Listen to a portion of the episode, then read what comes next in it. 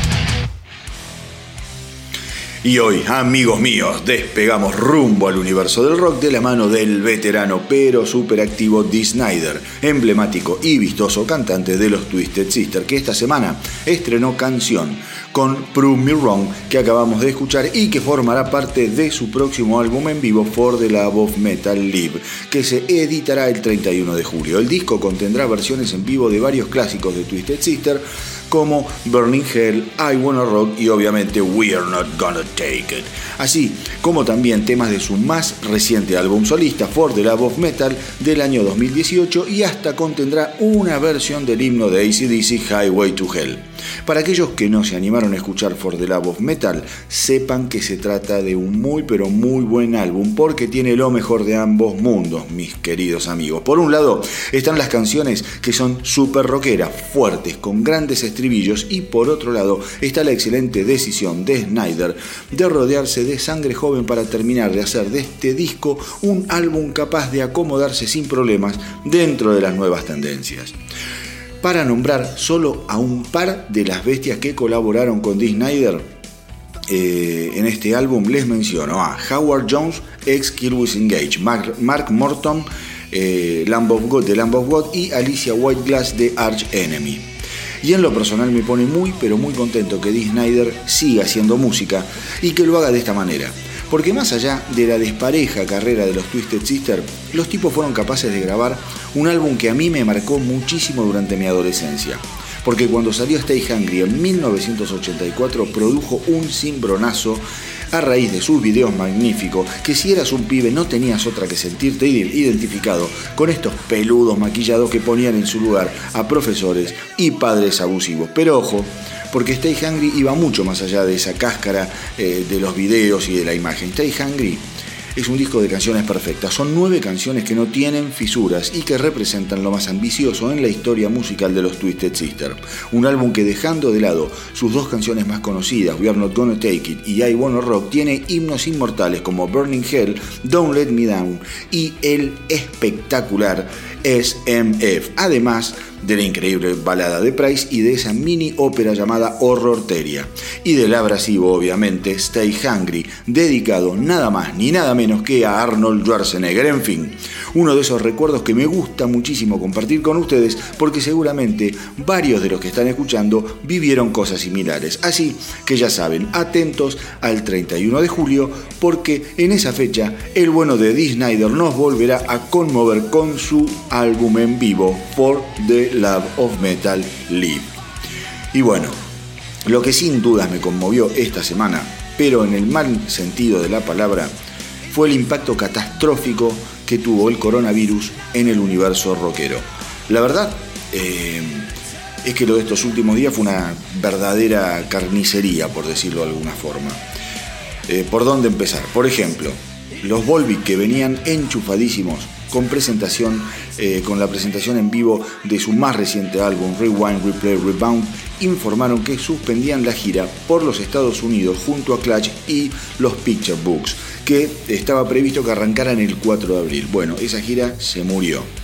En un principio se dijo que la iban a reprogramar, pero ahora directamente la cancelaron. Los amantes del rock más añoso también tendrán que apretar los dientes porque la gira Jukebox Heroes 2020 que iban a llevar a cabo Foreigner, Kansas y Europe eh, para girar eh, por los Estados Unidos también a partir del 9 de julio fue oficialmente enterrada en el cementerio del rock. Otros, otros que pisaron la oca muerta y deben volver al casillero de salida son los Deftones, que iban a girar por Norteamérica junto a Gojira y Poppy, nada más ni nada menos, a partir del 27 de julio próximo. Patapúfete también adentro otro que se cayó. Eh, pero eso no es todo, ¿eh? eso no es todo y ya les estoy nombrando bandas recontragrosas eh, y bastantes que vienen suspendiendo y que vienen confirmando esta semana que se van a quedar en casita, encerrados, sin salir a hacer rock and roll por las rutas. Eh, por ejemplo, Breaking Benjamin, otra. que iba a rockear por los Estados Unidos junto a Bush, Theory of a Deadman, Saint Asonia y Cory Marks desde el 5 de julio también cantaron bingo y abandonaron los planes para este verano boreal.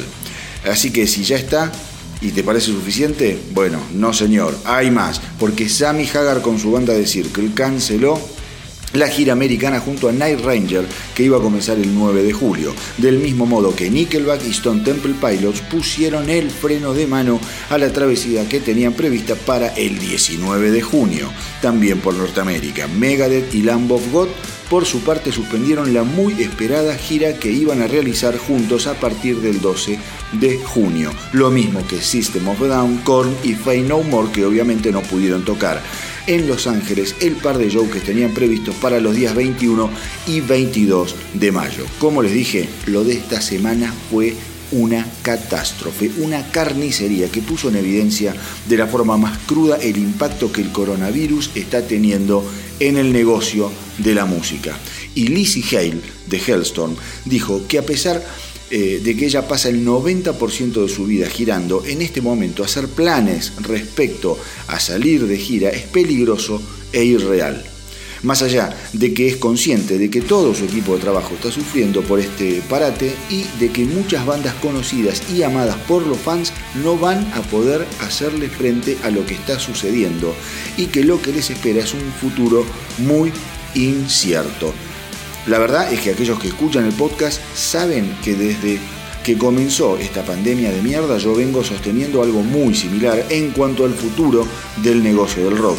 No va a ser fácil, no todos van a volver y muchos de los que vuelvan no lo van a hacer con la misma fuerza con la que venían trabajando. Cuando esto pase, va a ser como el primer día de entrenamiento de un deportista eh, que viste cuando se recupera de una lesión. Van a volver lentamente y con cuidado ejercitar los músculos, midiendo el esfuerzo y rezando para que la lesión no vuelva a aparecer porque no solo se va a tratar de lidiar con la dimensión epidemiológica, además se va a tener que sopesar la dimensión económica de un mundo que sin dudas quedará repleto de billeteras mucho más vacías. Pero bueno, paciencia, fe y rock and roll, porque de hecho, si bien les conté que los Shinedown habían también suspendido su gira, lo que no han puesto en pausa es su voluntad de seguir componiendo y dando a conocer lo que hacen. Y así, esta semana los tipos se mandaron con el tema Atlas Falls, que fue escrito hace 8 años y que solo se podía conseguir comprando una remera de Shinedown con el objetivo de recaudar fondos para la organización humanitaria Direct Relief. Sin embargo, dado el carácter optimista y esperanzador de la letra del tema, Shinedown la puso a disposición del mundo entero en tiempos de coronavirus, cuando este tipo de mensajes son más que necesarios. Vamos entonces a llenarnos de buena onda, fe y esperanza con Shinedown y su Atlas Falls.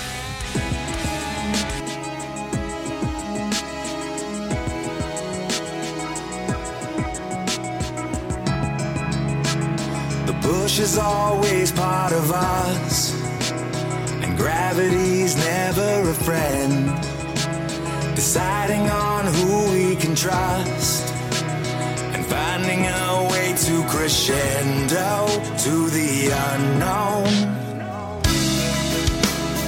We'll never make it outside unless we unlock the past and release future that we've left to die. For too long we've taken placebos, but the unknown is awakening.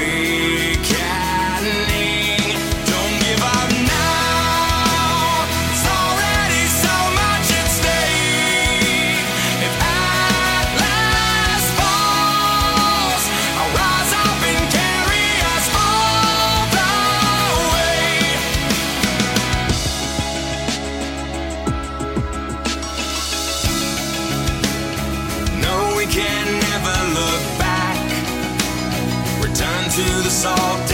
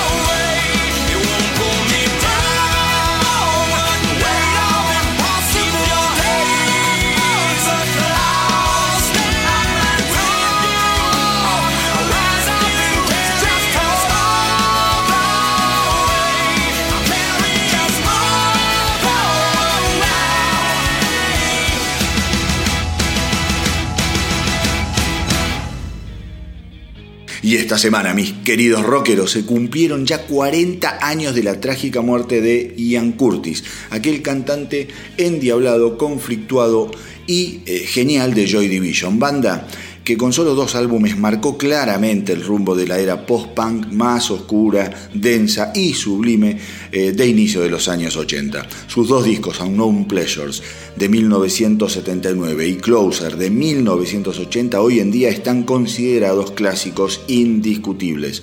Mucho de esto tiene que ver justamente con la impronta que Curtis le imprimía a sus letras repletas de una imaginería desolada vacía y alienada. Las influencias más notorias de Curtis las vamos a encontrar en los años berlineses de David Bowie e Iggy Pop, en Kraftwerk otros alemanes, eh, en Lou Reed y también en la simpleza punk de los Pistols, por ejemplo. Pero el pobre Ian Curtis tuvo una vida tristísima a causa de la depresión y de una severa epilepsia que le fuera diagnosticada ya por 1978 y que lo condicionó hasta el final de sus días, sufriendo convulsiones permanentemente. Finalmente, y con un matrimonio hundiéndose sin remedio, Curtis, de tan solo 23 años, terminó ahorcándose en la cocina de su casa el 18 de mayo de 1980 para estupor de toda una generación. El legado de Curtis y Joy Division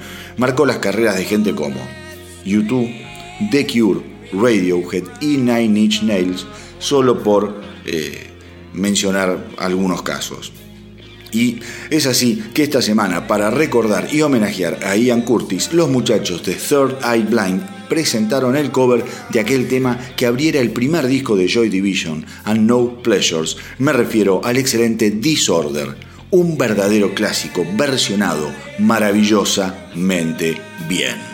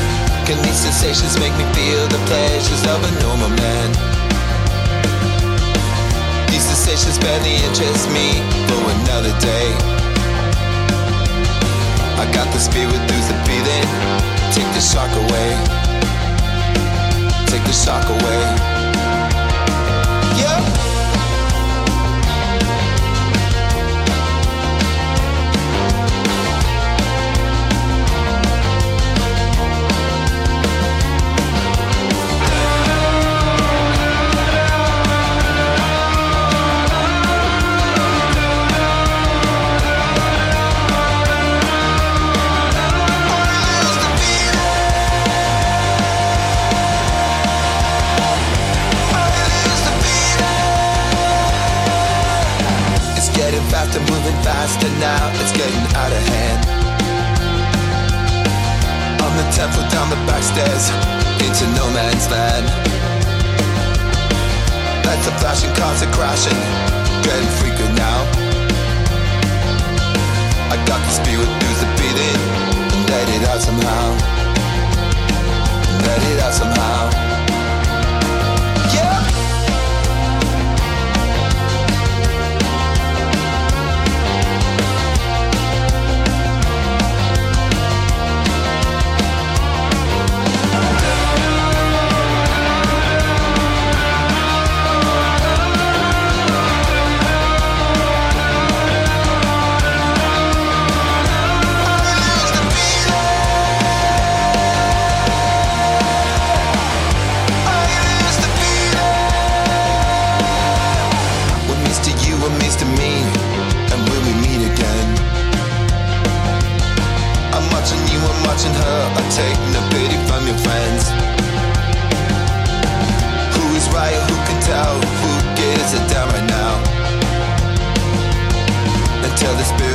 sensation takes hold, and you know I got the spirit, but lose the fear.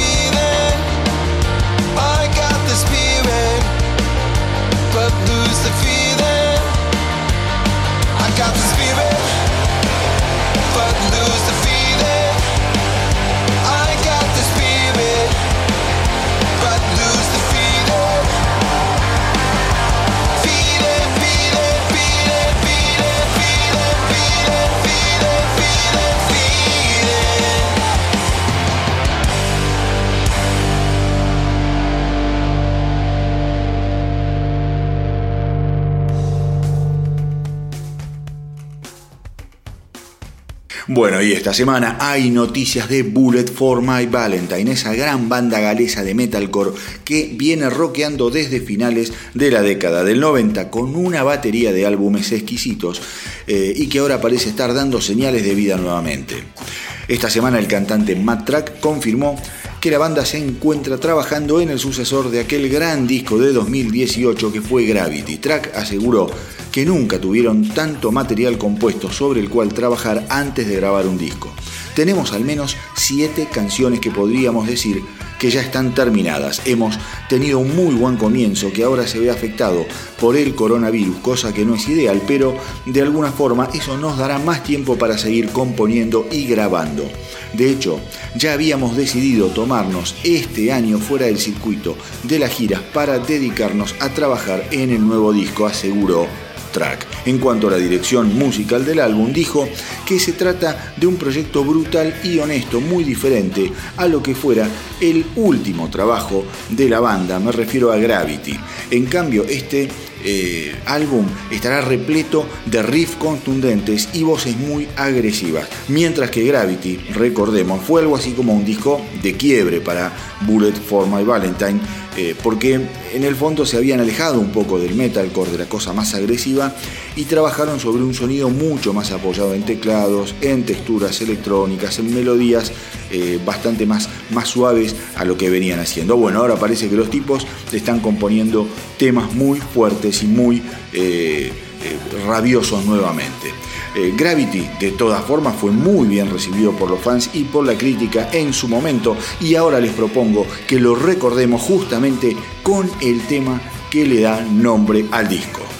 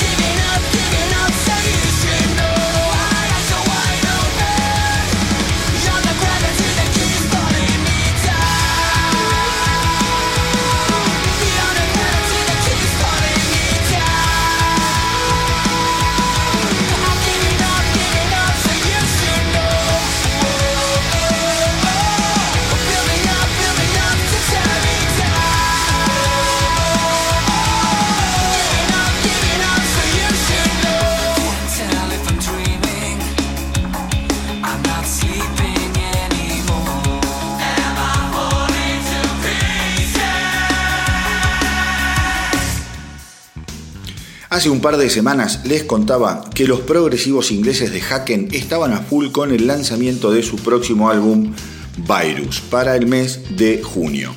En esa oportunidad habíamos escuchado el tema Canary Yellow, que realmente dejaba bien en claro la magnitud y los quilates de esta banda que va por un camino diferente eh, a muchos de sus contemporáneos. Haken se formó en el año 2007, tiene cinco álbumes de estudio que recomiendo escuchar muy atentamente y es una banda... Eh, que seguramente les va a interesar y, les va a gustar mucho a los seguidores de Tool, por ejemplo. A mí personalmente me resultan más llevaderos que Tool porque los tipos más allá de construir temas de una complejidad asombrosa en lo rítmico y en lo musical, no le escapan a los estribillos, digamos, más efectivos, eh, ni a la distorsión, que son elementos bien característicos del metal. Un género que sin dudas tiene que recibir de brazos abiertos a este tipo de propuestas con un poco más de vuelo.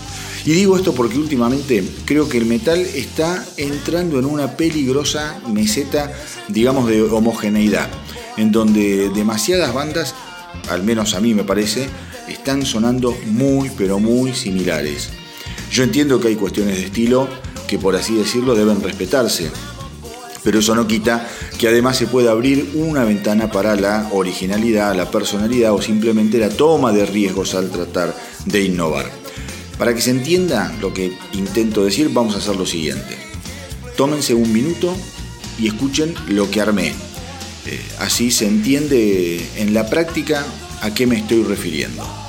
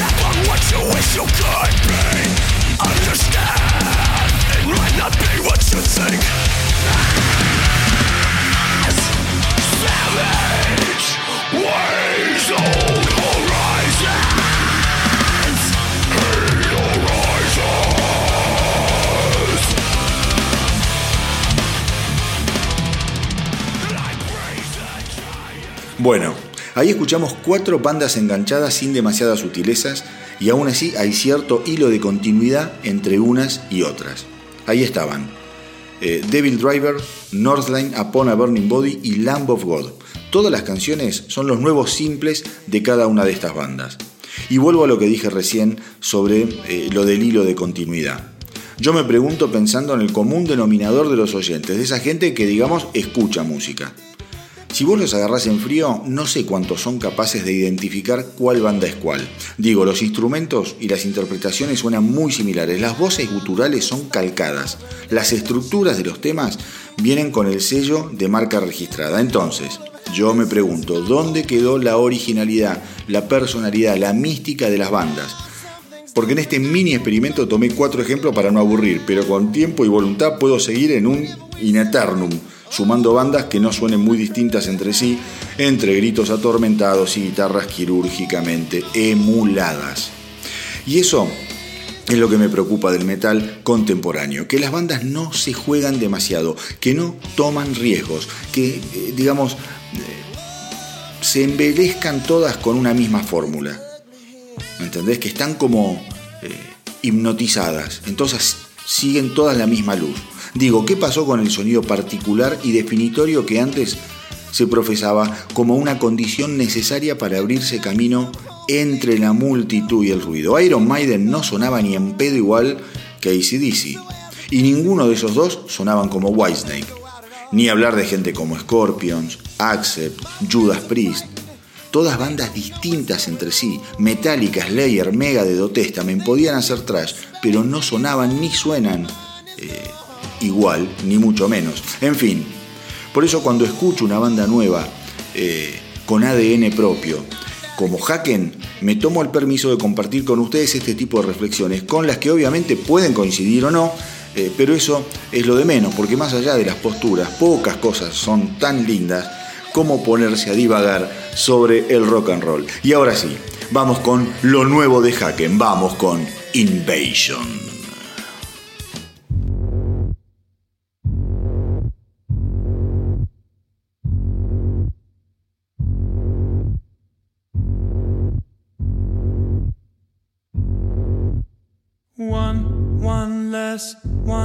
Less life, one less life for us to live.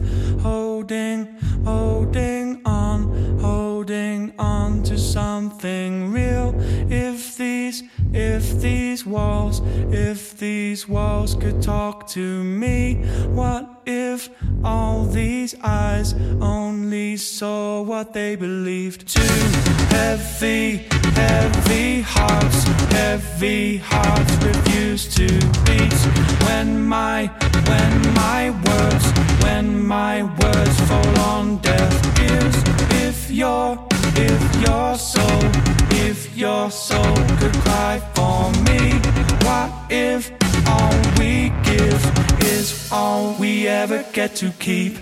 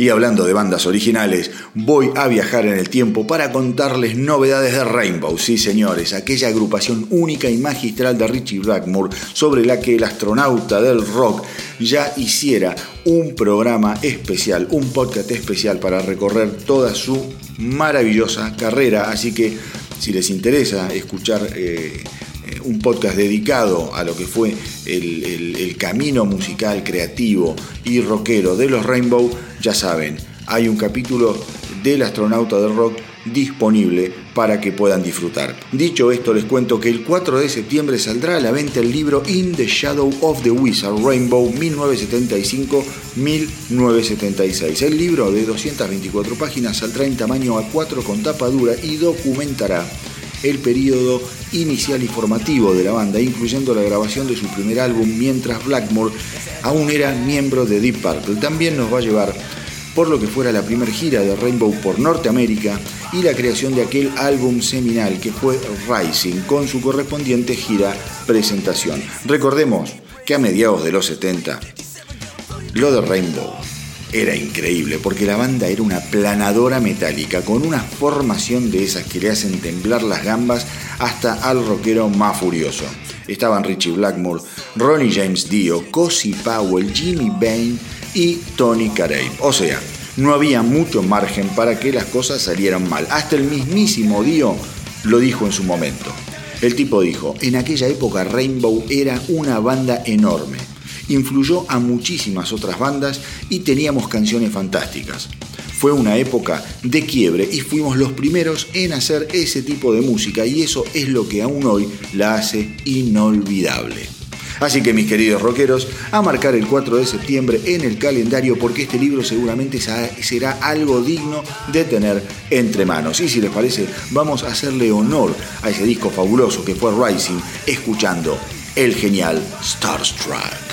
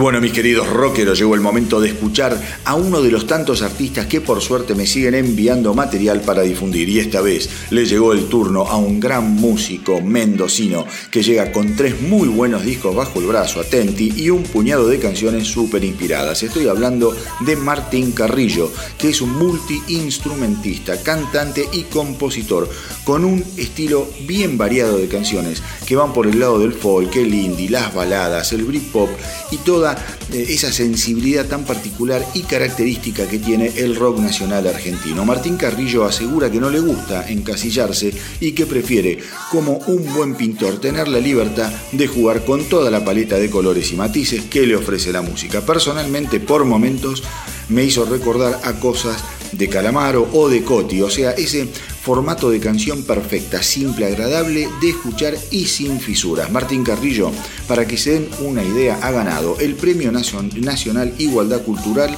entre más de 6.000 participantes de todo el país en el año 2013 y en 2014 resulta galardonado en los premios Fox Music USA en categoría rock solista, evento realizado en Houston, Texas.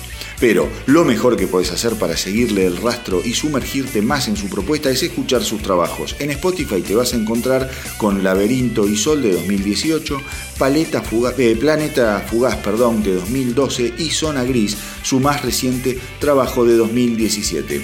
Los planes actuales de Martín Carrillo pasan eh, por grabar su cuarto álbum y para eso también le puedes dar una mano a través de Banco Arte.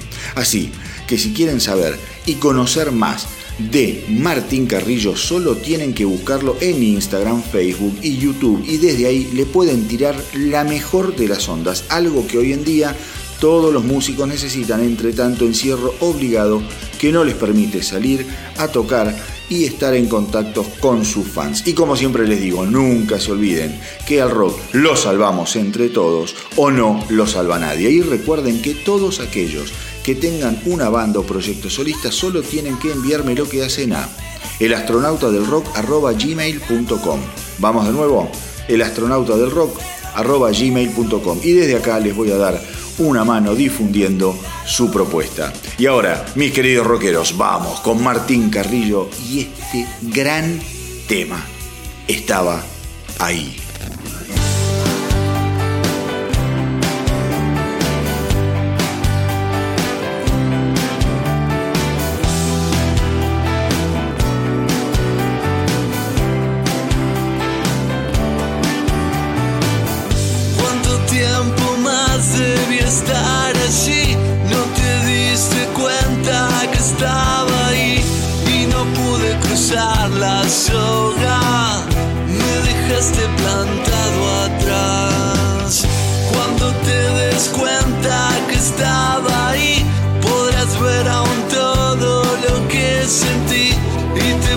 llenar de flores.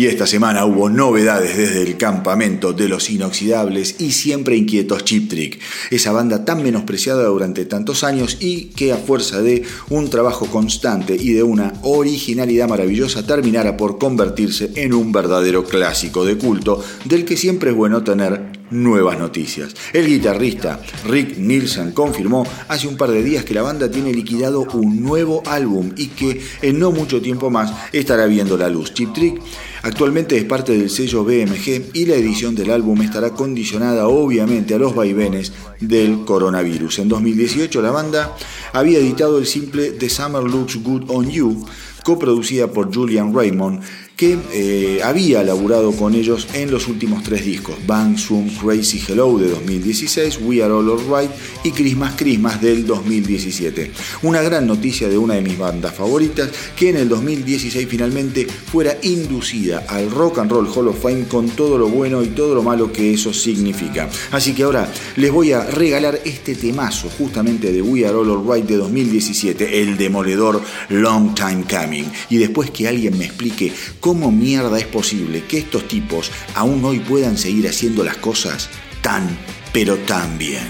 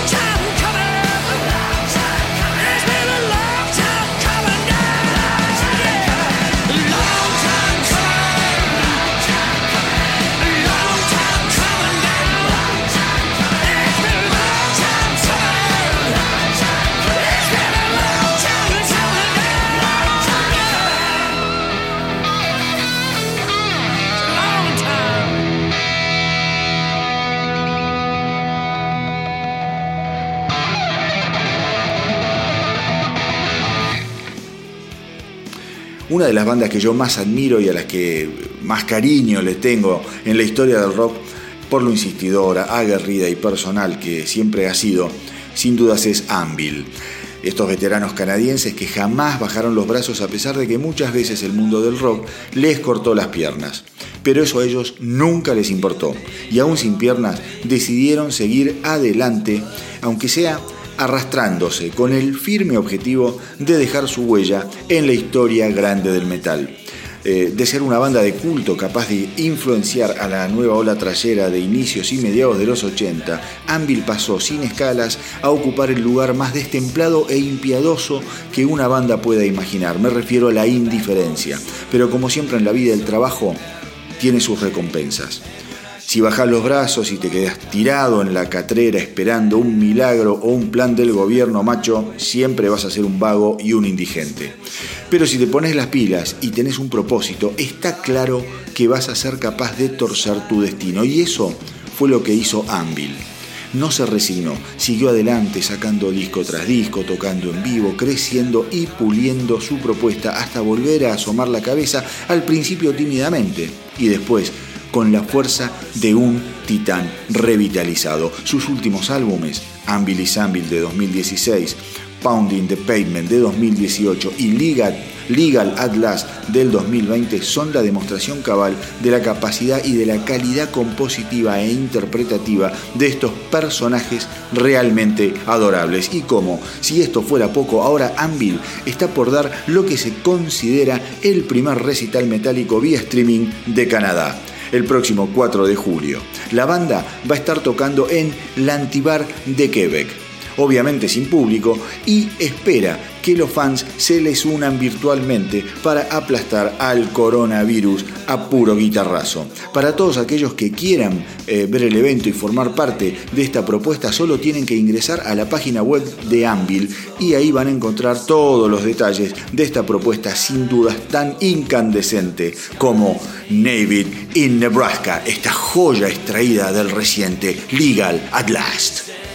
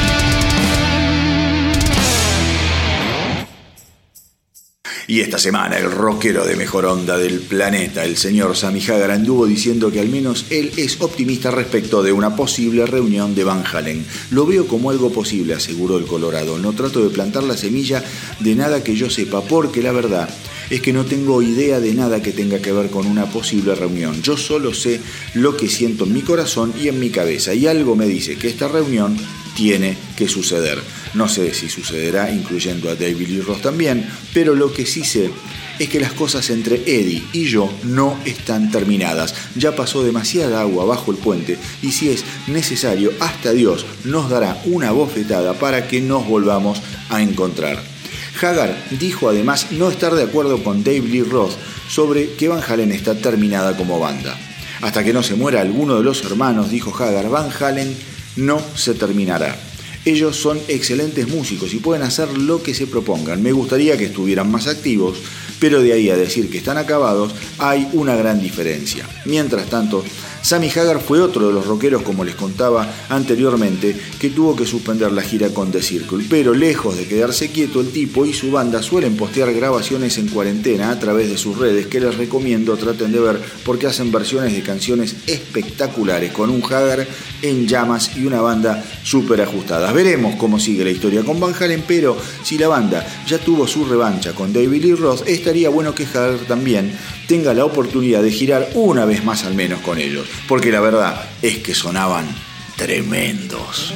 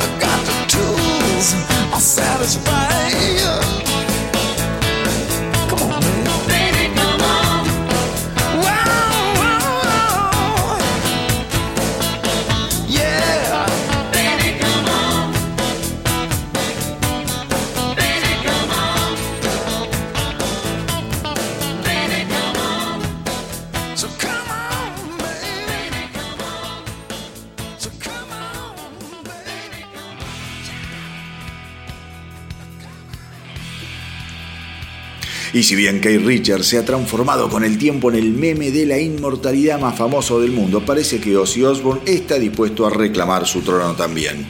Y es que más allá de haber tenido un 2019 de mierda repleto de operaciones, accidentes, malas noticias, cancelaciones de show, cancelaciones de giras y un diagnóstico de Parkinson, de acuerdo a las declaraciones que esta semana realizó su hijo Jack Osbourne, eh, a Ozzy le quedan al menos entre 5 y 10 años de actividad antes de pensar en el retiro. Pensar en un Ozzy fuera de combate a sus más que intensos 71 años de vida no es nada descabellado. Sin embargo, el icono metalero sigue generando tela para cortar. Es así que hay en Mundo tiene en la gatera el documental de Nine Lives of Ozzy Osbourne. El documental estuvo a cargo de Greg Johnston, que fuera uno de los productores de aquella locura imperdible llamada The Osbournes, y trata de cubrir los últimos 10 años de vida de Ozzy eh, desde la finalización del documental llevado adelante por Jack, God Bless Ozzy Osbourne. Por otro lado, Jack también confirmó que la película sobre Ozzy también está comenzando a tomar forma, con lo cual mis queridos rockeros a no desesperar ni a comprar flores, porque aparentemente el príncipe de las tinieblas tiene planeado seguir entre nosotros y dando que hablar por bastante más tiempo.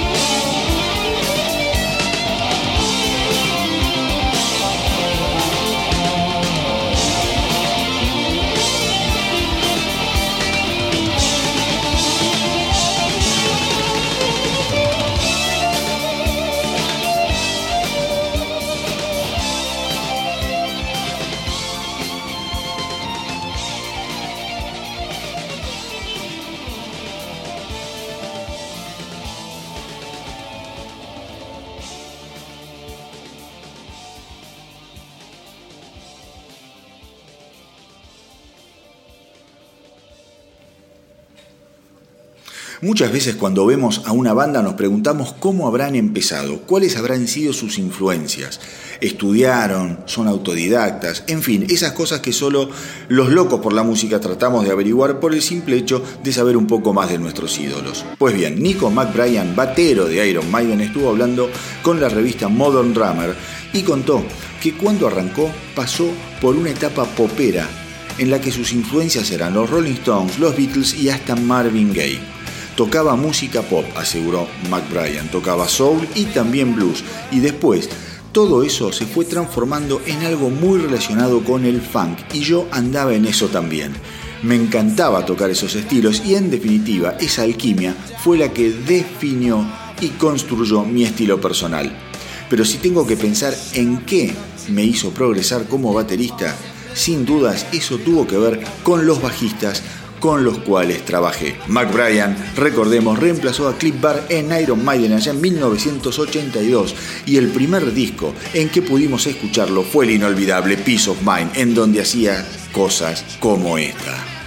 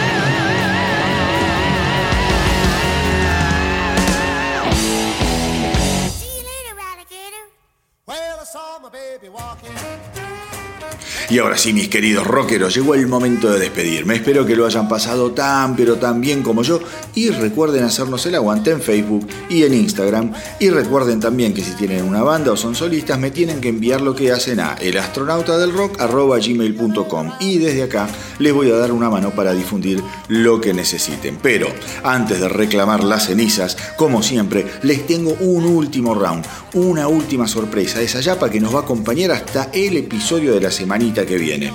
Y es que esta semana los renovados Vandenberg sacaron de la galera un nuevo tema que formará parte de su próximo y muy esperado álbum eh, titulado 2020 y que será lanzado en nada, el próximo 29 de mayo. O sea que atentos porque en el próximo programa del astronauta seguro algo más de este disco vamos a estar eh, disfrutando.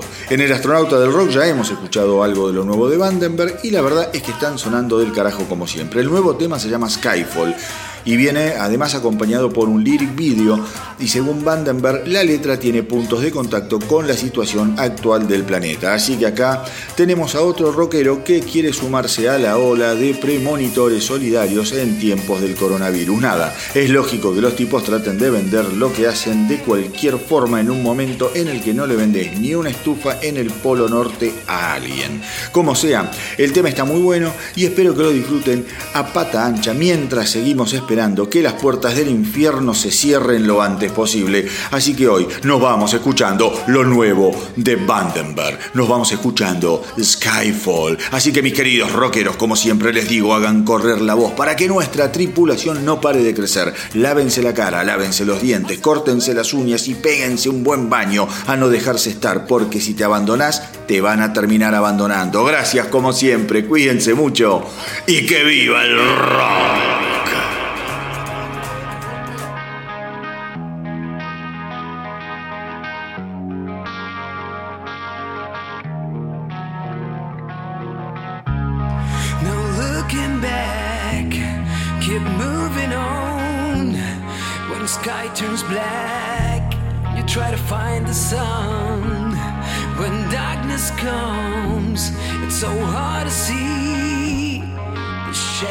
thing.